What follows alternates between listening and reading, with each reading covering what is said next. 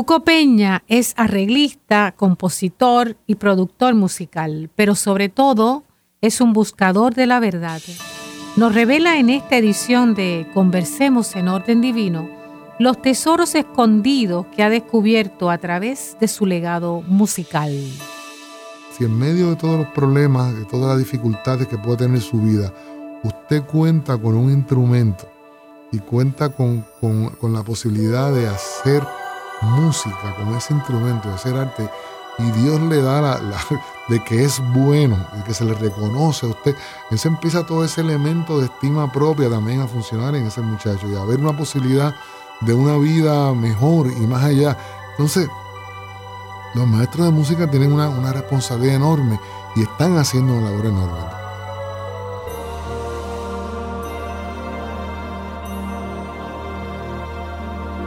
Ángel Cuco Peña, arreglista, compositor y productor musical, pero sobre todo un buscador de la verdad.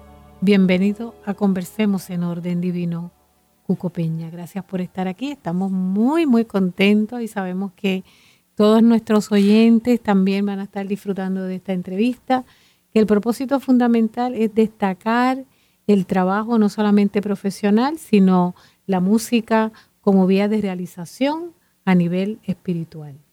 Bienvenido, Cuco. Ay, muchas gracias, muchas gracias por invitarme. Seguro que es un placer. Esa formación de papá y de mamá, además de la parte de la música, a nivel de código ético, a nivel de enseñanzas que permanecen en tu corazón, ¿puedes hablarnos de ese bagaje en crecimiento y desarrollo? Bueno, yo tuve la, la enorme suerte de, nacer en una familia donde, bueno, tuve magníficos ejemplos y, maestros, ¿no? Entonces, en el caso de, mi papá, pues fue maestro no solo de música, ¿no? Profesionalmente, sino que fue un poco maestro de todo, ¿no? Fue maestro de, de, dirección y de, cómo comportarse en, pues en todas estas cosas que hacemos en la música, qué sé yo. Pero aparte de todo, esa, de, de todo ese ejemplo y esa enseñanza, pues era una persona que heredaba de su papá, pues una profunda curiosidad y un, y un bueno, una, una búsqueda este, constante, ¿no? O sea que ya, ya desde muy pequeño empezó a, darme cierta guía en esa dirección. Entonces, cuando ya tenía alguna edad suficiente, pues empezaron los libros distintos, desde, bueno, por ahí pasó yo vi ya bastante jovencito las cosas de los San Rampa, después para Mahansa Yogananda, y, y obviamente discusiones de estos temas, y, se empezó a llevarme a, meditaciones, a reuniones de ese tipo. Y entonces, pues, eh, poco a poco, esas cosas van, esas semillas van germinando, ¿no? En mi caso, bien poco a poco.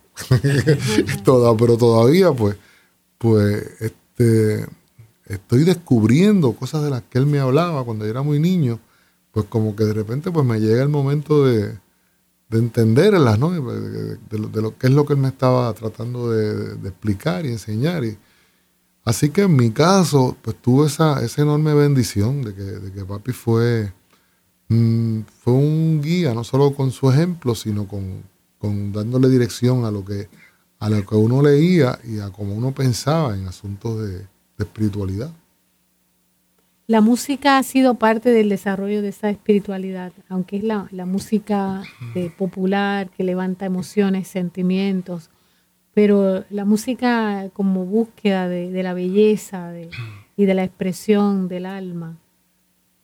Ha tomado, ha tomado mucho tiempo, en mi caso, ha tomado mucho tiempo eh, realizar que mientras mientras más en paz está uno, eh, pues, pues más capaces de, de, accesar eso que llamamos inspiración, ¿no? Que no es otra cosa que, abrirse a recibir eh, pues lo, que está ahí, según entiendo yo. Entonces, eh, desde un momento en que cuando, cuando muy joven empecé a experimentar con la posibilidad de escribir cosas, que pues tropezaba con, todos los obstáculos que me encontraba, porque imagínate, estaba, empezando hasta un punto ya de, madurez, yo diría que ya hace, hace algunos años, que, me empecé a dar cuenta que, realmente la música que, realmente es inspirada y, lleva un mensaje, eh, pues, pues viene, viene de viene de otro plano, ¿no? Donde, donde se nos permite tal vez pues, pues accesarlo. Si, yo creo que si hemos puesto el trabajo y nos los merecemos, pues, pues nos dejan bajar un poco de esa información para el beneficio de todos. Y eso es lo, lo, más lindo, ¿no?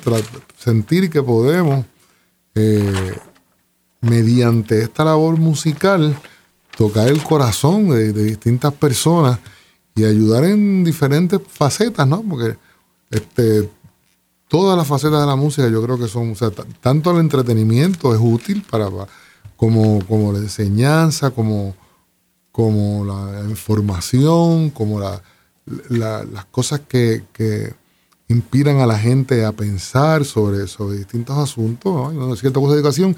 Y hay algo también de, de transmisión de, de, luz, digamos, ¿no? en en, el lenguaje musical, que, es lo que más me interesa ahora, tener la capacidad de, escribir cosas que, que le den a la gente un, bueno, ¿qué te puedo decir? Cada, cada cual recibe lo que, lo que, necesita, pero, pero que, que, poder, poder traer luz a la gente y que sientan, sientan en el corazón ese, esa experiencia, ¿no? A través de la música. Eso es lo que busco por ahora.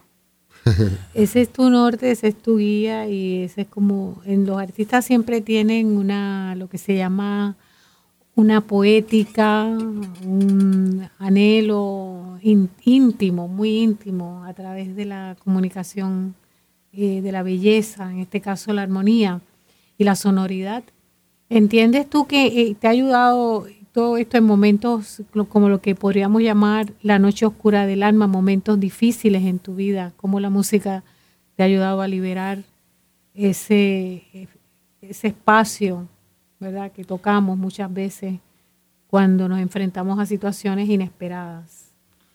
En mi caso, muy personal, tal vez por, por, por el motivo de que vengo de una familia de músicos por generaciones, donde, donde la música ha sido, pues, no solo la manera de, ganarnos la vida, sino el, centro en sí de la familia ha sido, ha sido la música, pues, pues la música ha sido ese compañero siempre, en, las noches oscuras y en las alegres, y, o sea, la música nunca, nunca falta, ¿no? Eh, su, su, presencia es, es, continua y, yo desde pequeñito, cuando, cuando, cuando yo empecé, yo empecé a estudiar música, de hecho, este, no quiero decir escondido a mi papá, pero sí fue un poco escondido porque los músicos, y, no solo los músicos, yo creo que en Puerto Rico y en la mayoría de los países en Latinoamérica, cuando un hijo le dice a los papás, yo quiero ser músico, yo quiero ser bailarín, yo quiero ser pintor, yo quiero ser escultor, obviamente eh, le, está, dando una mala noticia este, aparentemente a los padres, porque los padres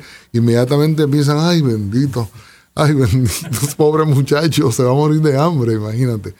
Entonces, como la profesión no es la más, eh, la más fácil, ¿no? En términos de, seguridad para tú ganarte la vida. O sea, eh, pues mi papá, que igual que su papá, pues pasaron por todo, siendo grandes músicos ambos, porque la verdad es que yo los admiro enormemente en todos los sentidos, pero en ese, a ambos, mi, abuelo también era un músico espectacular.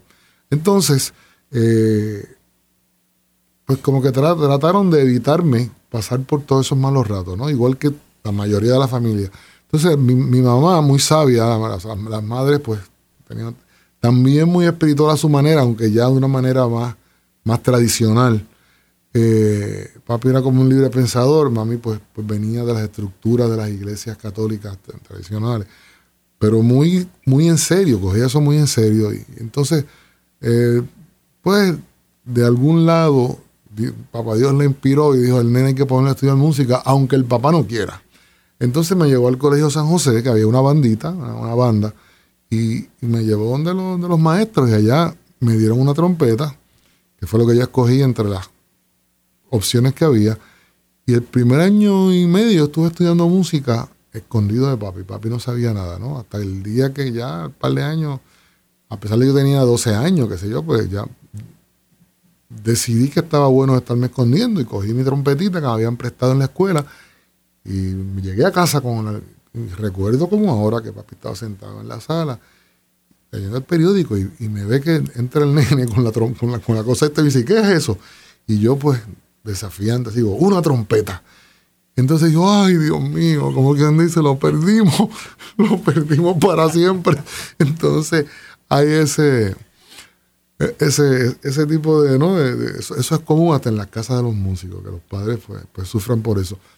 Cuando mi papá se empezó a dar cuenta que yo tenía algún tipo de talento para, para, este, para este trabajo, entonces se convirtió en mi, yo te diría que mi fanático más grande, el más que apoyó el proyecto y el más que me enseñó a cómo, a cómo pues, manejarme y sobrevivir en este mundo. Yo, las cosas que, bueno, realmente para todos los efectos prácticos ha sido, ha sido mi único, mejor maestro, ¿no?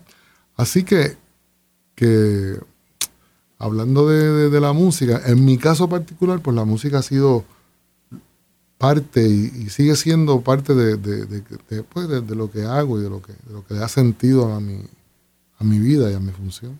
Es oxígeno. Es oxígeno, es oxígeno, pero, mucho. sí. Y, tengo una pregunta y es eh, respecto a cuando duermes. Eh, Ahí también ocurren cosas muy interesantes con las neuronas, ¿verdad? Sí, Tu cerebro privilegiadamente musical. Eh, yo recuerdo que papi decía que, la música venía de la región donde viven los sueños, porque uno se levanta a mitad de la noche con una idea musical en la mente y si no la copia ahí mismo, se que al otro, día por la mañana ya no se acuerda lo que era. O sea que por un momento se abre un espacio que te permite accesar una idea. Y, lo he escuchado de otros compositores también. El otro día estaba hablando precisamente con, Alberto Carrión, hablando de una canción lindísima que él tiene, a lo mejor algunos la han escuchado, se llama Si tan solo un instante. Me dice, Cuco, eso yo lo escribí como en 10 minutos. Eran las 2 de la mañana y yo abrí los ojos y es como si me dictaran la canción. O sea, yo me senté y escribí la canción. Si no lo llega a hacer, pierde la canción. O sea, si eso no es inspiración, pues yo no sé qué es, porque es, gente que se levanta en el medio de la noche con una idea. Y el acceso a las esferas celestiales, ¿verdad? Así es que estamos aquí conversando con Ángel Cuco Peña en Conversemos en Orden Divino.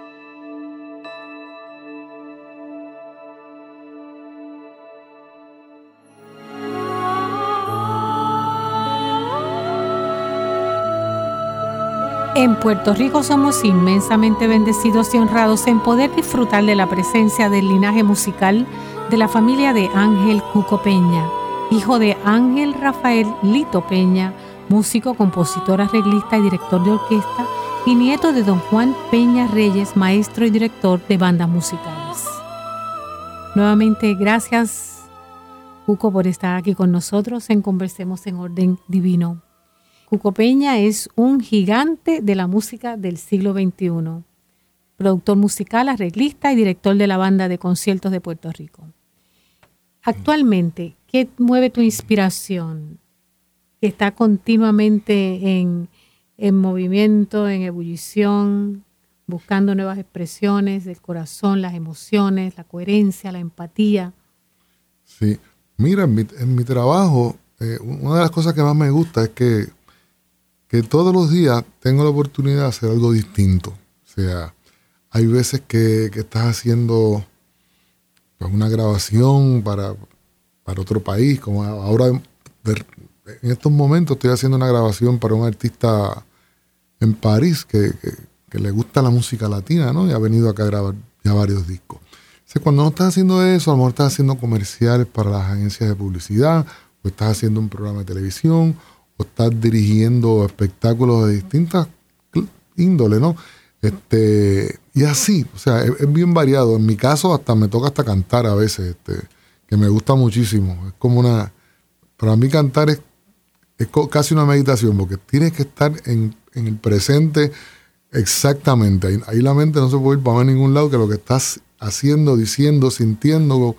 Eh, entonces, un proyecto que, que, yo creo que sería, en mi caso, este, pues este, le daría sentido a todo, a todo. Mira que he tenido oportunidad de escribir cosas en, la vida de, todo tipo, eh, pero de alguna manera me ha llegado eh, la, inquietud y la necesidad de, escribir lo que yo llamo la Sinfonía de la Luz. Entonces esto es, esta es una sinfonía que venía compuesta por una orquesta sinfónica, un gran coro, eh, a lo mejor algunos solistas, Todavía lo que tengo son bosquejos de cosas eh, que, estoy haciendo de una manera, con una técnica que yo entiendo que, que, es muy inspirada, ¿no? que, busca, que busca que eso que escriba venga dirigido. Entonces, eh, la técnica consiste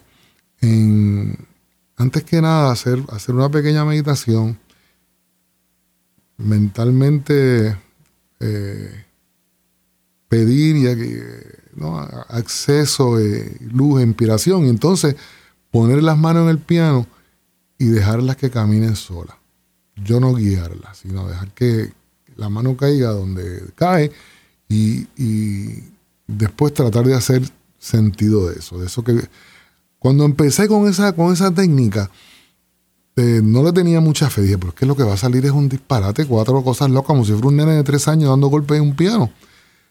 Pero la sorpresa mía enorme fue que cuando le puse la mano encima del piano, hice dos, o tres arpegios así, cosas, eh, tenía sentido y lo podía interpretar. Entonces era algo que me di cuenta enseguida que a mí no se me podía ocurrir. O sea, que no era algo a donde yo iría con mi mente naturalmente sino que era algo que estaba guiado de otra manera. Y lo apunté y empecé a darle forma a esa.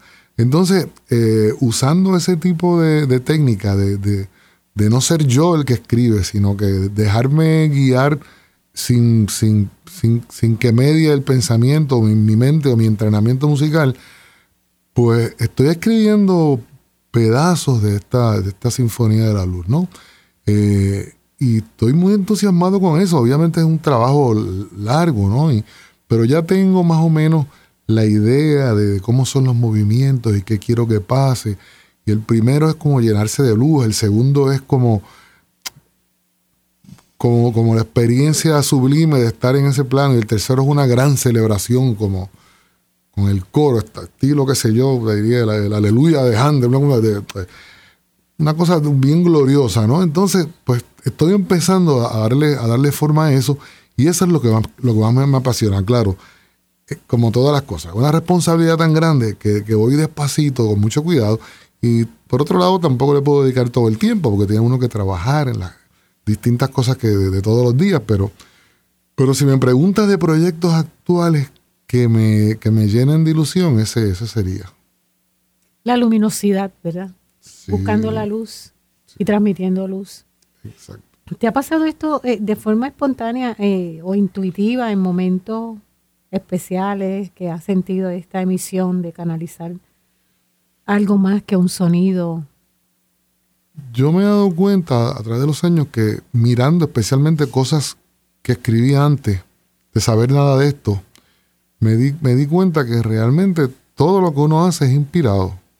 Eh, lo que uno no está consciente de que es inspirado, pero yo veo cosas que escribí hace unos años y que me gustan y que lo digo, ¿y cómo yo escribí esto? ¿De dónde yo saqué esto? ¿Y Entonces son cosas que, me doy cuenta que hace rato que uno está recibiendo este, esta información y esta bendición, usándolo para las cosas que, pues, que, que le surgen, ¿no? Que, que, en, el trabajo diario que, uno tiene que hacer, pues, pues echa mano de estas, de, de estas cosas. Este, pero a la misma vez, grupos en los que yo he estado, distintos grupos, pues, pues siempre eh, ha habido grupos de estudio de, espiritual y mejoramiento, gente que tiene pues cierta visión, más, que yo, más, que, más de lo normal, y, y te indican este, esto que hay que escribir, esta ruta, esto, esto que sería bueno que hiciera. Entonces la primera vez que me lo dijeron, ah, yo no le hice caso y por qué yo. Y pasaron unos años y, volvió la misma, la misma insistencia por otro lado. Y yo tampoco le hice caso. Finalmente le estoy empezando a hacer caso a ese tipo de, dirección porque, pues porque... Cuando hablas de esa dirección, ¿es la dirección eh, como tu voz interior? O? No, no, es, gente, o sea, por ejemplo, eh, yo, he estado en, montones de, sitios de, búsqueda, ¿no? Desde de la sociedad médica hasta Yogananda, ahora estoy en una, en una organización que se llama Paramita Paz. Entonces, eh, en todas hay personas que obviamente tienen un desarrollo espiritual especial que, que, y que han podido a lo mejor mirarme y decirme, oye, chequea eso por ahí, a lo mejor, como decía el comercial ese famoso, por ahí hay jueyes. Este, entonces, entonces, este, eso viene pasando hace muchos años. Bueno, como yo he sido bien curioso, he estado pues buscando, pues, pues finalmente me he decidido a, a prestarle atención a todos esos consejos. Y ahí vamos. ¿Piensa que tiene que ver algo con el momento que estás viviendo a nivel histórico? Pienso, pienso, que, el fruto de tantos años de búsqueda y de, y de, pues, de, trabajo y de meditación y de lectura y de pues eh, pues eh, va por ahí por ahí va por ahí no este es escoger este tipo de cosas más en serio no y, la exploración en el camino del artista sería eh, recuperar el sentido de la libertad creativa porque fíjate que el artista muchas veces, pues como en su carácter profesional, pues tiene que cumplir, ¿verdad? Entonces eso lo... Sí, no, todo, todo el tiempo. Eh, todo el tiempo. Y entonces en este, en este otro, pues, eh, en esta otra experiencia, recuperas el, sentido de la libertad, de poder expresar libremente. Bueno, sí, sí, y aunque tienes siempre el, el crítico mayor y el más exigente, que es uno mismo, está ahí pendiente de que esa sinfonía, pues no solo tenga un valor también artístico y obviamente tiene que ser mejor que todo lo demás que hace, por mucho. O sea, que, que a lo mejor el, artista está trabajando en función de un, de un cliente y tiene, y tiene esa restricción de libertad. Pero en este caso, la responsabilidad de este tipo de trabajo, pues el cliente soy yo mismo, entonces soy más exigente que cualquier, que cualquier cliente. Entonces, o sea, no es que puedes, que puedes hacer lo que quieras libremente, es que la dificultad está. Sí, lo propio, es, es, más hacia tu propia expresión, pero claro, siempre con el, la voz tuya de una experiencia profesional tan completa. Ahora, eh, si tú me permites. Yo le permito, maestra, lo que sea. en ese sentido, pues eh, permitirte ser 100% libre sin el juicio crítico podría ser el encuentro con la luz, con tu propia luz. Qué, bueno, que me dices eso. ahí tenemos otra voz de mentoría, ¿verdad? Eh, no sé, así, así es. Sí, y así pues eh, soltamos toda, toda restricción, nos dejamos ir, nos dejamos eh, poseer, si lo pusiéramos en términos de genio creador. Así que me encanta, estoy, estoy deseosa de poder disfrutar de esa sinfonía de la luz. Falta, falta el nombre nada más, el nombre nada más ya eh, crea un escenario. Ya, ya yo estoy escuchando la sinfonía. Sí. Una experiencia auditiva, ¿verdad? Es como una transmisión. Así es que eh, nuevamente entendemos que eres un producto histórico de una familia muy poderosa en términos espirituales, artísticos, musicales. Eso es indiscutible. Y que a su vez ese poderío sigue en las nuevas generaciones, porque tenemos hijos e hijas, nietos y nietas. Así es, así es, así es. Y todos ellos profesan de alguna manera el arte, la música. Eh, he visto los pequeñitos con su violín, ¿verdad? Suzuki. El violín, eso es. Sí, ¿cómo te hace sentir esa no, germinación? No, ese, ese muchachito, la verdad es que lo tengo pegado al corazón todo el tiempo, a una adoración. Yo no sabía que, los nietos se podían querer tanto. Yo los quiero a todos, pero este, este chiquitito, porque encima de, de lo tremendísimamente este, chulo que es, por decirlo de alguna manera, pues hasta se parece más a mí que el papá. O sea, es, es, parece un clon mío. Entonces, entonces es locura conmigo y, obviamente pues, pues uno le, devuelve eso al, al, muchacho que está tan interesado en la música desde chiquitito. O sea, ese nene. Los que creemos que, que la gente pues trae cosas a los tres años, en vez de pedir a, los reyes, darle una bicicleta o algo, lo que pidió fue a los tres años pidió fue un violín. Y yo, un violín, sí, yo quiero un violín. Entonces, cuando yo le traje el violín, yo quisiera que ustedes vieran la carita de ese nene cuando vio ese violín, fue como, como, o sea, y este vino para tocar el violín, su bisabuelo, pues muy bien. Ahí, así que ahí vamos con él. Las nuevas generaciones.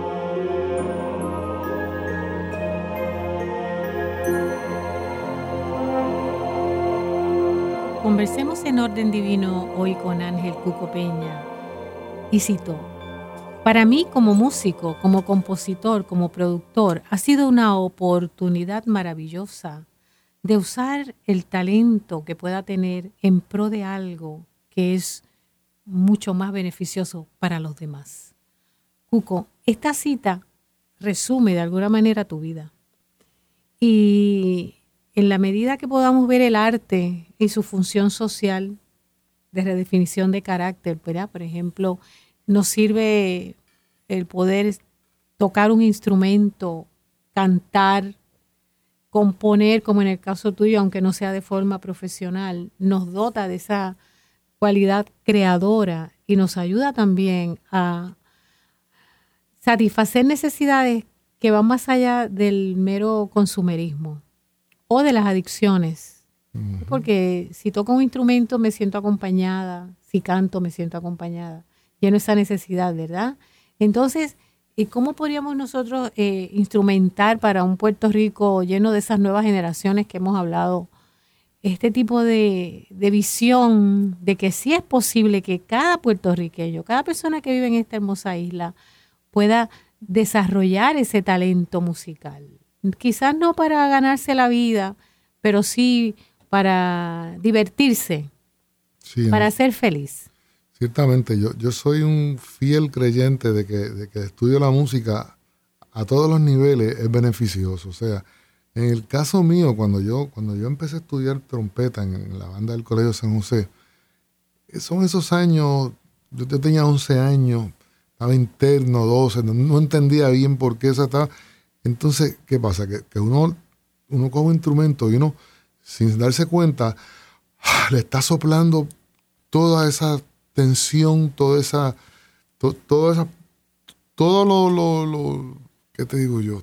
Emociones. Todas esas emociones negativas, todo, todo, eso se va por ahí para afuera. O sea, es una manera de, de descargar todas esas cosas.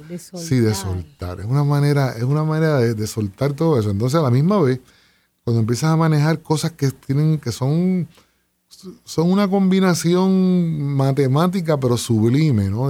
que, tienes que, que, poner el corazón en, cosas que, va a hacer, aunque sea una sola nota, emitir un sonido. Entonces, por, por ese lado también te empieza a sensibilizar. Por otro lado, el estudio de la música, eh, como, como, se hace en grupo, ¿no? Te, te ayuda para eh, para fomentar este, este tipo de acción de, otros compañeros que tocan un instrumento, pero que tocamos juntos en, este, en esta banda en esta orquestita. Entonces tenemos que, pues, que, juntar y comunicarnos y, ceder cosas. O sea, es una, es una especie de, ¿verdad? De, universo ahí eh, único en el que uno como estudiante de música empieza a desarrollar todo tipo de destrezas, ¿no? Este, a algunos nos toca ser líderes, a otros nos toca, eh, otros nos toca seguir, a algunos nos toca... Y, así mismo en la música. O sea, cuando uno es muchacho, pues obviamente lo único que piensa es en que quiere tocar, quiere tocar un instrumento al nivel más alto, pero, pero según van pasando los años y si, si empiezas a, hacer las cosas de cierta manera, se empiezan a abrir puertas y oportunidades. Entonces te das cuenta que no solo es tocar, que tocar porque puedes arreglar, puedes componer o puedes producir o puedes hacer una cosa que para la que hace falta más vocación que nada, que es enseñar. Estos maestros de música, hay una, hay una cantidad increíble de maestros de música a través de todas las escuelas libres y de las municipales, de las bandas municipales, que son unos héroes tremendos, que, que, que hacen una labor con, con, los muchachos de todas esas comunidades increíbles y los van y los buscan y los recogen para los ensayos y los llevan y, y les consiguen instrumentos y les prestan los suyos propios. O sea, yo he visto esto desde mi familia hasta, hasta muchísimos otros ejemplos de, de maestros de música a todos niveles haciendo un trabajo especialísimo con muchachitos que, que realmente necesitan algo así para echar adelante, porque en medio de, si en medio de todos los problemas, de todas las dificultades que puede tener su vida, usted cuenta con un instrumento y cuenta con, con la posibilidad de hacer música con ese instrumento, de hacer arte, y Dios le da la, de que es bueno y que se le reconoce a usted, entonces empieza todo ese elemento de estima propia también a funcionar en ese muchacho y a ver una posibilidad de una vida mejor y más allá. Entonces, los maestros de música tienen una, responsabilidad enorme y están haciendo una labor enorme. Entonces, aún a todos los niveles, yo, tuve la oportunidad el año pasado de dar unas clases en el, en el Conservatorio de Música y un día le pongo a los estudiantes, por ejemplo, estoy hablándoles de cómo cada cual busca dentro de su propia naturaleza cuál es su manera de, de accesar la inspiración y la, la, manera de, de, encontrar un camino. Entonces les pongo una meditación que yo hago precisamente para, para está grabada para despertar la inspiración. Y fue mágico, o sea, maestro, ¿de dónde usted saca eso? Y dice, bueno, yo eso me funciona a mí, yo no digo que tienes que hacerlo así, pero tú, cada cual tiene que buscar qué, qué es lo, cuál es la herramienta que le sirve para llegar un poco más allá, ¿no? Entonces yo lo más que puedo hacer es hablarle de mis experiencias, pero entiendo que hay otras y que hay, otras maneras y que, y que se llega pues, por, muchos caminos. Este, este, este, trabajo de la música y de las artes pues tiene, tiene esa particularidad ¿no? que, te, permite eh, buscar dentro de ti lo mejor y, y, yo, yo le digo a los muchachos que hay cinco cosas que para mí han sido no, sé si la voy a recordar las cinco así, maestra, de momento, pero, pero una, es, una de las cosas que yo le aconsejo a todo el que quiere estudiar música es, número uno, que, estudie lo más que pueda, porque mi papá me decía siempre que, que la, única manera de ser músico era hacer un, bachillerato, una maestría, un doctorado en música y tocar en la orquesta sinfónica y dar clases en la Universidad de Conservatorio. Y eso ni él lo hizo ni yo tampoco, pero, pero, pero era, la, enseñanza detrás de eso tiene un sentido enorme, ¿no? Usted se prepara lo más que pueda. Entonces, lo segundo yo creo que era, y, tiene que ver con una experiencia que yo tuve en una ocasión. Mi, papá, de hecho, me daba la oportunidad de hacer un arreglo de, de una, una, grabación que él iba a hacer, pero no daba el tiempo. Entonces me da, una, una de las versiones a mí. Cuando yo voy al estudio a grabarlo, el cliente no entiende lo que yo hice. Se para al lado y me dice, cántamelo para yo ver qué es lo que estás haciendo. Y yo se lo canto, y yo obviamente era un muchacho, y como todos los muchachos, pues quería virar el mundo al revés y descubrir América o algo. Entonces, entonces él lo escucha y me dice, se queda pensando, me dice, hay que atreverse, hazlo. Entonces lo hice, lo, hice, lo hicimos y, fue un gran éxito. Entonces esas palabras de que hay que atreverse me, me, me han perseguido toda la vida porque hay que atreverse a creer en uno, a creer en su talento, a confiar en sus instintos, en la guía. ¿no? Hay, que, hay que atreverse a, todas esas cosas y a, perseguir los sueños. Es una cosa que es bien importante y todo, todo va atado. ¿no? La, otra, la otra cosa que yo le aconsejo a todos los muchachos que trabajan en esta, que, quiere, que quieren dedicarse a la música, es, tiene que ver con el esfuerzo. Es que cuando, te pidan que corras una milla, corras dos o sea, que, seas la persona más, bueno, más cooperadora, más entusiasta, más, o sea, y más dispuesta a, dar de ti, ¿no? Hay una cuarta que tenía que ver con, la generosidad. A mí, las cosas mejores que me han pasado en toda la vida, y yo creo que es una ley, ha sido dándole a alguien, dando de mí, eso viene multiplicado tantas veces, o sea, y lo, lo he comprobado un montón de veces. Entonces, pues les aconsejo eso, usted sea generoso, regale a todo el que pueda ayudar, usted lo ayuda. Y la quinta, lógicamente, es que anden derechito, porque en este trabajo nuestro de la música, pues hay, hay muchas oportunidades, pues, tiene un acceso a, tentaciones de todo tipo. Entonces, en, la medida que uno se mantiene en el camino derechito y hace todas las otras cosas y estudia y cree en uno y es generoso, siempre digo que, por lo menos en mi caso, yo siento que, que la mano de Dios te protege y te guía y te abre puertas que tú no sueñas que, van a estar abiertas nunca.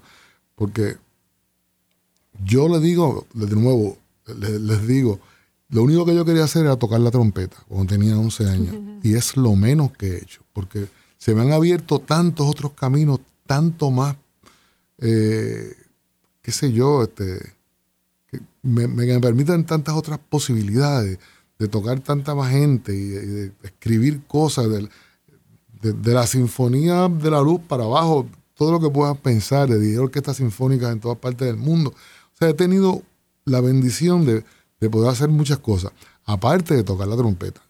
Que no me quiero morir sin tocar la trompeta bien. Sigo estudiando todavía. O sea, sí, eso es así.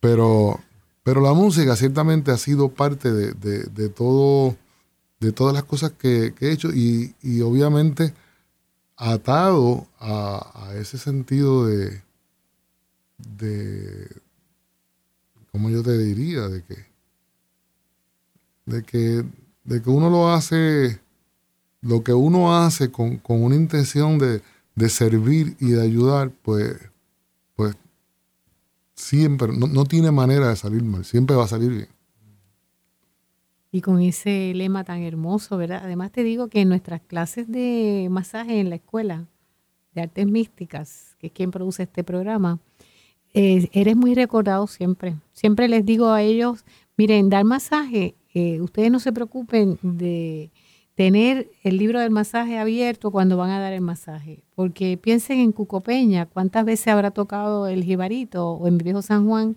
y siempre tiene la partitura al frente, porque cualquier momento puede pasar cualquier situación, ¿verdad? Y perder la conexión. Y entonces también nos referimos porque el cuerpo es un instrumento y el masaje es como sacarle la música a ese instrumento, afinarlo. Que siempre te, estamos mencionando en nuestra escuela con mucho cariño y eres un querendón del pueblo, así es que eso no lo podemos evitar, que recibas tantas muestras de cariño, de simpatía, de amor y de alguna manera ese cariño se traduce en ondas positivas para tu inspiración y para la de, tu familia por igual.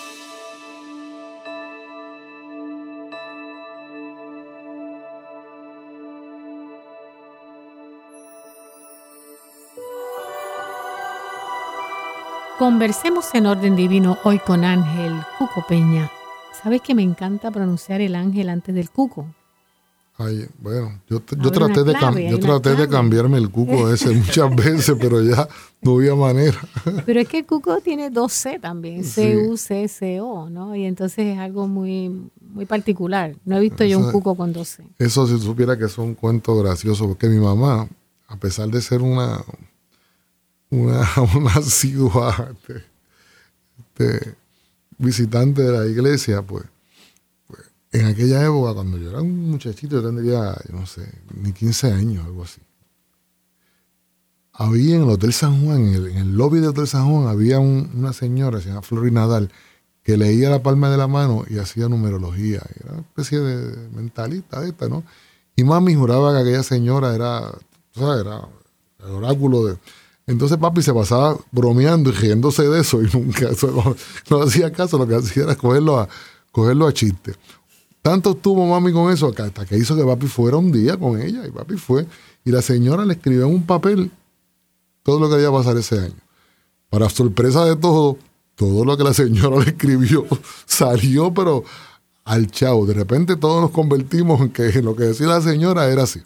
Pues así que así acabo yo un día en el lobby del Hotel San Juan y la señora, por la numerología, el número mío es el 5. Entonces vio que mi nombre dice, decían Cuco Peña, Cuco. dice, no esto no, esto no funciona. ¿Cuál es tu nombre de verdad? Yo pongo, mi nombre es Ángel Peña Verdiel. Dice, está mejor. Empieza a jugar mejor, pero no, no, por aquí no. Empieza a jugar con el nombre y se inventa escribir Cuco con cinco letras. Escribe C-U-C-C-O. Dice, escríbelo así que te va a ir bien, te va a ir mejor.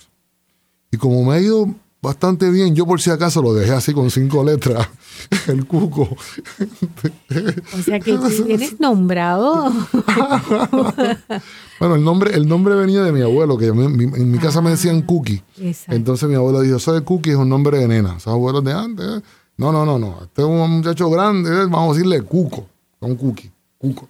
Y ahí me quedé Cuco. Entonces, ya más adelante, ya cuando empecé profesionalmente a dirigir, Aquí los, todos los shows eran en el, hotel, antes de que hubiera Bellas Artes, en el Hotel Caribe Hilton. O sea, había una marquesina, decía, pues este show que viene es Iris Chacón, director musical fulano de tal, por ejemplo. Pues yo voy a ir por primera vez con Charitín hoy. Charitín, y yo le digo a Elín, le no ponga Cuco Peña ahí, ponga Ángel Peña Verdiel. Y Elín me dice, Cuco, nadie sabe quién es Ángel Peña Verdiel. Vamos a ver. está bien. Y ahí pues me, quedé, creo que me quedé Cuco para siempre. ¿Y qué le falta a Cuco por eh, retomar o emprender aún esta larga travesía de tantos éxitos profesionales? Uno, uno tiene muchos, muchos sueños, muchos proyectos, algunos se dan, otros se quedan en el camino, otros siempre están en proceso. En mi caso, este, aparte del proyecto ese que les hablé de la Sinfonía de la Luz, tengo, bueno, empezó como, como presión familiar de un tío mío que, que empezó a insistir en que yo documentara la vida de mi papá, hiciera un libro de la vida de mi papá, cosa que mi papá había hecho con su papá. Entonces, que a mí me tocaba escribir la de mi papá. Este, en el camino de, tener eso, me, llega, llega a mi vida esta gran editora de libros, ustedes la conocen bien, Yoga Sanjida, y entonces eh, le empiezo a hablar de, eso un poco y, le pido que hable con mi hija, porque mi hija lo que quiere ser es editora de libros. Entonces yo digo, pues mira, a lo mejor está en Puerto Rico, está aquí, y le pido a ella, pues tú le dedicarías cinco minutos a mi nena para que y se sienta con Ángela y están hablando una hora y pico, pero en esa conversación eh, yo escucho que ella tanto edita libros de escritores reconocidos como de gente que nunca ha escrito una palabra, entonces ella los ayuda, que, soy, que es mi caso, ¿no? Yo he escrito muchas canciones y mucha música, pero libros. Y, y empezamos a trabajar en eso eh, hace ya un tiempito. Y eso se ha quedado en el camino, no sé, no sé ni por qué. Como que de, escribir todas las noches era, para mí era un, era, antes de acostarme, de acostarme a dormir, sacar la computadora y escribir, tratar de escribir un capítulo al menos. Este, o el, comienzo de, y enviárselo a ella y el proceso de la, de la corrección y las sugerencias y las opiniones y cómo, cómo, es esto pues en, algún momento tengo que retomar ese. Será una gran obra. y muy justa también. Eso es importante hacerlo para mí. Eh, Pienso que hoy por hoy eh, se hace más fácil porque puedes grabar. No soy quien para hablarte a ti de grabaciones porque tú eres maestro de grabaciones, pero podrías utilizar los sistemas y grabar. O sea que tú ahí cómodamente, en vez de esa hora escribir, eh, te dejas inspirar y, grabas pues lo que ese día tú entiendas la infancia, el crecimiento, el desarrollo, una cierta estructura y luego que lo tienes ahí entonces es más fácil corregir porque está grabadito y la computadora se encarga de, de pues, pasártelo. muchas, gracias, tremenda idea. El audio pasarlo a palabras. Sí.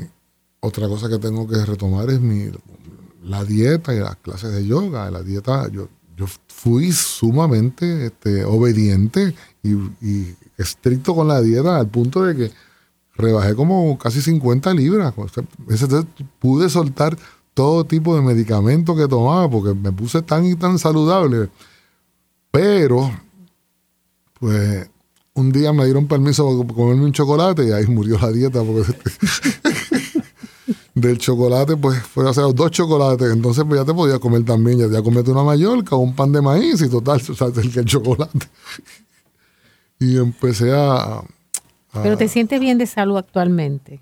Me siento bien, gracias a Dios me siento bien. Me, sentía mejor cuando estaba más... más, Se llama, se llama eh, fíjate que esto es bien sencillo, porque consiste en aceptar que somos seres solares en un universo solar en la medida que tu plato representa esa alimentación solar, pues tus células van a estar oxigenadas, felices y contentas y van a poder ayudarte mucho más, ¿verdad? Así que es que en esa medida, pues no es tan difícil, porque lo que necesitas es concentrar en la cantidad de frutas, vegetales, semillas, los granos íntegros, la habichuelita, o sea, arroz con habichuela, una buena ensalada. No es tan difícil, una batida de papaya con agua de coco, es decir, recordar que somos seres solares y necesitamos solarizar nuestras células. Así que no, no hay gran peso en esa asignación. No, ya realmente se me hizo fácil. En, aquella ocasión se me hizo fácil. ¿Y por dónde te gustaría retomarlo? Pues no sé. Yo ah, voy a aprovechar a preguntarle, maestra. Por un diseño, un diseño que vaya más bien con el tipo de trabajo que realizas también, porque tienes un horario bastante Sí, el, horario es bien nocturno. Es nocturno. Aún, aunque sea en el estudio, o sea, como que las horas de, escribir para mí ya son, son más tardecitos. No tanto como antes, pero, pero durante el día normalmente pues, pues hay muchas llamadas, hay interrupciones, hay cosas de que tienen más que ver con el negocio de la oficina, que, que con correr la oficina, que con, que con escribir música impiedadamente. O sea que una vez se va la gente del estudio y me quedo solo, pues entonces son las horas de trabajar. ¿Y cuándo te ves descansando? Eso ha sido un problema, casi nunca. Siempre estamos, en este negocio siempre está uno como un negocio de música eh, y es un negocio de servicio, realmente uno está, ¿verdad? Suena el teléfono y, te, están pidiendo esto y, todo, y, esto, aquello, lo otro, siempre es para, siempre tiene una fecha y normalmente la fecha no es la ideal, siempre es para mañana, pasado, o mira, sí, pero que siempre hay prisa o si no la hay, se, aparece, porque entonces hay que hacer una revisión, lo que sea. O sea que está uno expuesto a, improvisar mucho, o sea, no, no, puede planear como una persona que tiene una rutina diaria, ¿no? Tengo un hijo que, se, quería estudiar ingeniería de sonido, estudió, y yo me acuerdo que le dije, antes de estudiar, yo he tenido un estudio de 30 años, le dije, es el peor trabajo del mundo, porque aquí no hay días libres, ni, ni, ni fiesta, ni aquí es cuando el cliente necesita, lo das tú el servicio, este, y no siempre es grabando pues exactamente lo que te gusta. O sea que a veces es un trabajo, pero eh, aún así, los que nacemos para esto no lo cambiamos por nada. Así que no hay mucho descanso, o, pero, pero sí, tenemos que hacer el esfuerzo y buscar la manera, claro. Buscar la manera. Eh, la forma de, alimentación, eh, en ese caso la fórmula, es bastante interesante porque es particular. No se parece a ningún otro estilo alimentario. Es decir, al tú trabajar de noche y el requerimiento de energía tuyo es más en las horas de, descanso, no hay energía solar ahí, ¿ves? Entonces, pues quizás ahí necesitemos eh, buscar qué tipo de alimento te mantiene despierto primero, es liviano segundo, es nutritivo tercero. Entonces eso apunta a una alimentación bien concentrada en nutrientes, pero de fácil digestión. Quiere decir que sí, el peso tuyo físicamente sigue, vas a ser delgado, ¿verdad? Sí, debe ser. Y así como mejor puedes llevarlo. Además que te ayuda mucho como a la inspiración también. Sí. Estar más eh, líquido, flexible, liviano. No, ciertamente. Entonces, para agravar todo eso, cuando rebajé las 50 libras, boté la mitad de la ropa, la otra mitad la arreglé y la puse bien de eso. O sea que cuando volví a aumentar ahora, ni tenía de cuando estaba más grueso, porque la boté y lo arreglé, ni, ni me sirve la, la, o sea que me quedé, estoy empezando de nuevo. Estamos empezando de nuevo. ¿Y eh, qué consejo le, te gustaría darle a todo aquel que está eh, pensando o considerando hacer una carrera musical? Bueno, mira, en estos momentos en Puerto Rico, eh, la situación que vivimos eh, me hace recordar cosas que me decía mi papá sobre... En la época de mi abuelo, los músicos eh, automáticamente, cuando músico quería estudiar música, lo ponían a estudiar sastrería, ¿no? Porque, porque era algo que tenía que ver, ¿verdad? Artístico, los cortes, cosas, pero era un trabajo que hacer durante la semana, porque el trabajo de músico, pues era los fines de semana. Pues mi abuelo, por ejemplo, al principio de su carrera tocaba en el cine mudo, tocaba violín y, y después dirigió la banda, pero pero no había mucho, muchísimo trabajo. En Puerto Rico, cuando yo me criaba, pues sí había mucho trabajo. O sea, yo, yo recuerdo que cuando yo empezaba, yo, yo nada más tocaba 13 programas de televisión toda la semana. Entonces, aparte de eso, habían hoteles, habían grabaciones, habían bailes, había, yo pasaba tocando todo el día, había trabajo. Hoy en día eso ha cambiado dramáticamente. Entonces, el muchacho que piensa estudiar música no encuentra en, la, en la calle eh, esa cantidad de, ofertas. O sea, la única manera que usted puede pensar en estudiar música en Puerto Rico hoy en día como, como, como su profesión principal de la que usted va a vivir, usted no va, tiene que, tiene que estar consciente que no basta con ser bueno. No basta ni con ser excelente, hay que ser extraordinario. Entonces esa es la meta, ¿no? Ser extraordinario y de ahí para arriba, pues.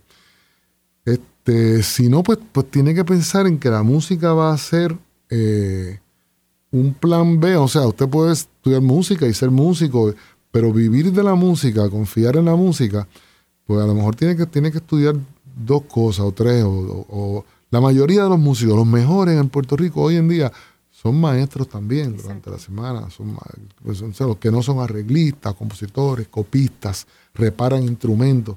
Pero tienes otro trabajo además de tocar.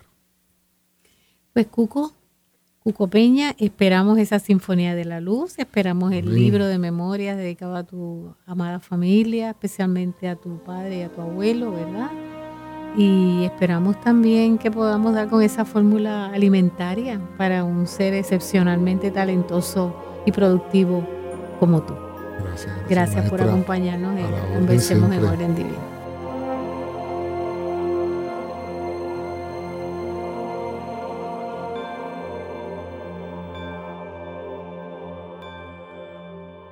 Conversemos en orden divino.